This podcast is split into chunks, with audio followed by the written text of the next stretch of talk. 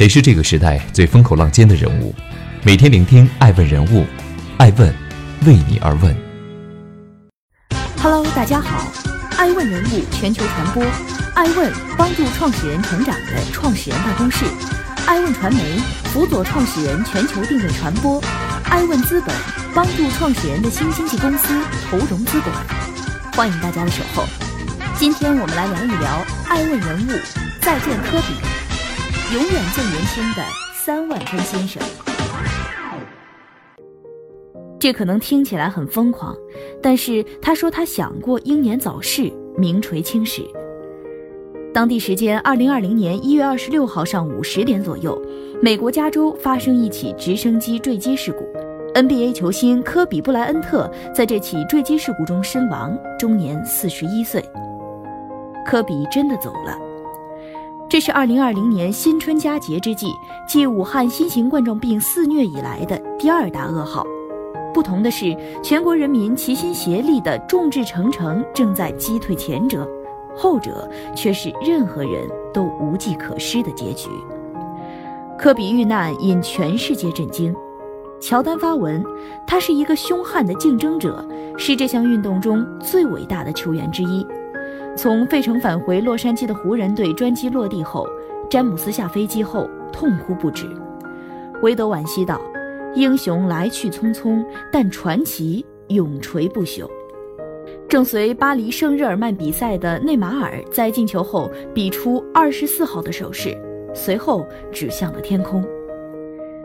那个湖人传奇，那个最年轻季后赛三万分先生，那个 NBA 最有价值球员，就这样永远告别了我们，留给这个世界的，只剩一个传说和一代人的青春。欢迎继续聆听《守候爱问人物》，爱问人物全球传播。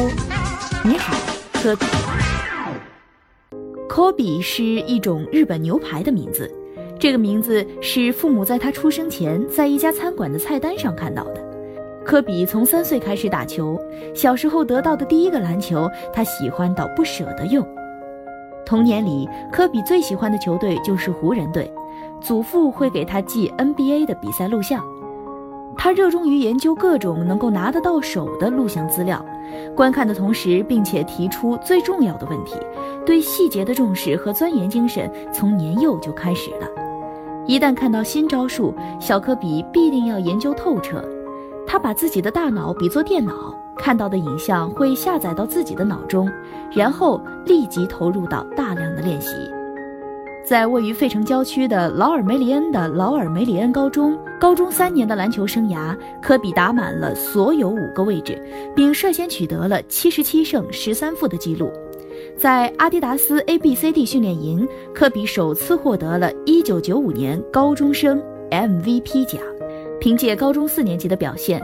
科比以两千八百八十三分打破了宾夕法尼亚州东南地区的高中得分纪录，带领球队拿到了五十年以来第一个州级冠军。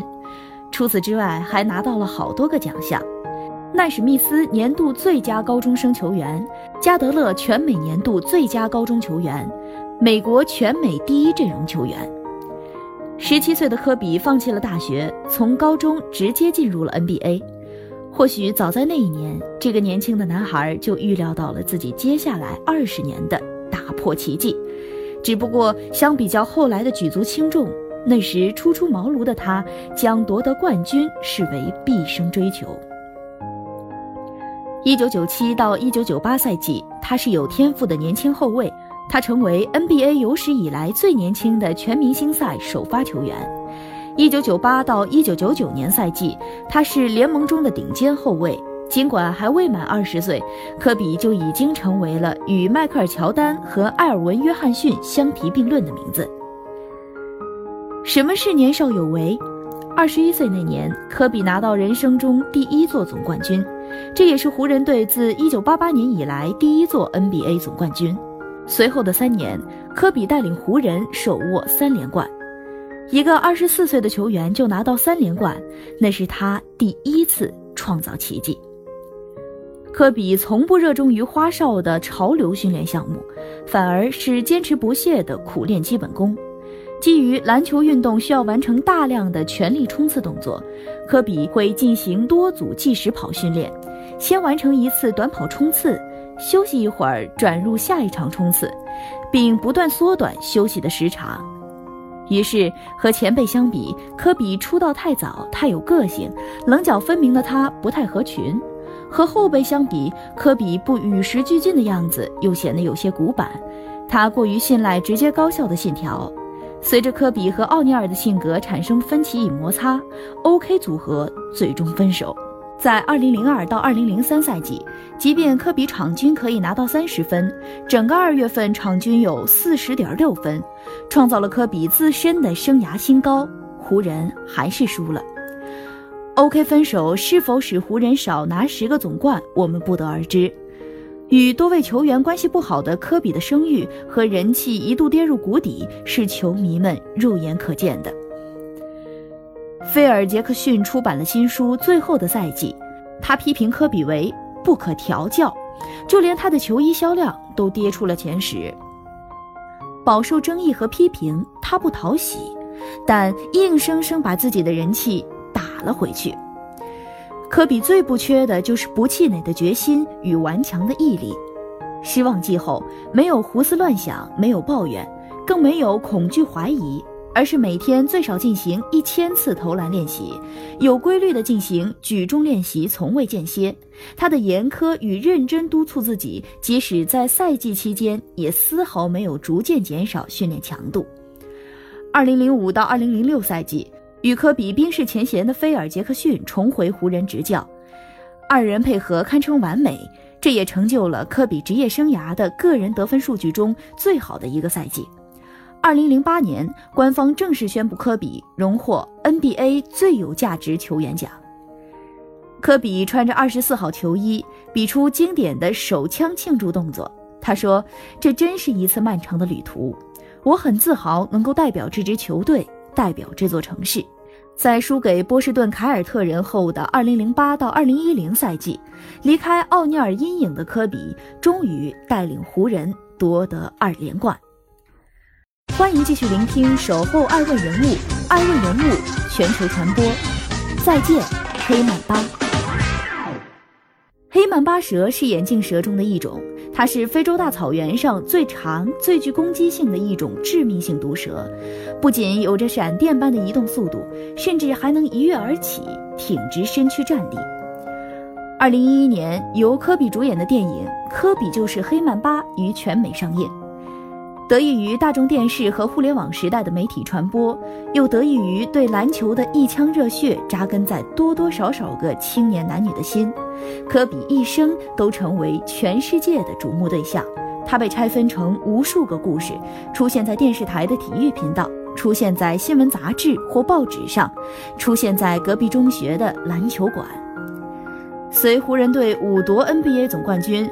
荣膺一次常规赛 MVP，两次总决赛 MVP，四次全明星赛 MVP，十八次入选 NBA 全明星阵容，十五次入选 NBA 最佳阵容，十二次入选 NBA 最佳防守阵容。当科比成为有关篮球的一个标签，他又创造了利润巨大的商业价值。科比自己的球鞋销量呈现井喷式的输出，周边、海报、球衣更是数不胜数。他主演的电影《科比就是黑曼巴》，以及他亲自监制并配音的动画短片《亲爱的篮球》，收益同样可观。意外降临后，知乎上赫然出现了这样一个冷酷到有些无情的问题：科比去世后，他的商业价值是上升了还是下降了？科比商业价值的最高峰是什么时候？正如艾诚老师赠语：“伟大的背后，既有一个人极致的痴迷，更有一群人努力的付出。”这的确或许存在客观评价的标准，而答案正是2016年4月14号，科比职业生涯的退役之战。官方称，当天仅在斯台普斯球馆就卖出了一百九十余万美元的与科比有关的商品。二零一七年十二月，在湖人主场对阵勇士的比赛中，湖人队官方为科比举行了球衣退役仪式。这一天，与科比有关的商品单日销售额达到了八十二万四千美元。二零二零年北京时间一月二十七号，科比意外去世后，中国的相关球鞋价格被迅速囤炒，各大球鞋交易平台所有科比系列的球鞋全部售空，并卖出了极其夸张的价格，普通鞋款价格翻五倍，联名鞋款价格翻十倍，最贵的一双高达两万多。最便宜的一双也要两千九百九十九元。夸张的数字背后，可见英雄的落幕如何令人惋惜。科比说：“曼巴精神是一种思维模式，它不在于追求结果，而在于如何做才能取得结果，在于从现实到实现目标的这个过程。它是一段旅程，一种方法，一种生活方式。”科比最喜欢的风景是凌晨四点的洛杉矶。为了平衡家庭与事业，他通常进行午夜特训。在长达二十年的职业生涯中，他始终对裁判彬彬有礼。在对篮球的疯狂热爱中，他对细节的重视以及顽强的意志，成就了今日的传奇。品尝过失败，也经历了胜利。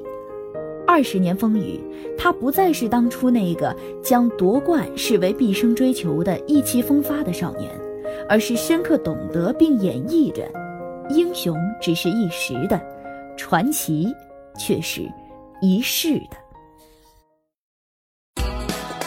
爱问是我们看商业世界最真实的眼睛，记录时代人物，传播创新精神，探索创富法则。微信搜索“爱问人物”公众号，查看更多有趣又有料的商业故事。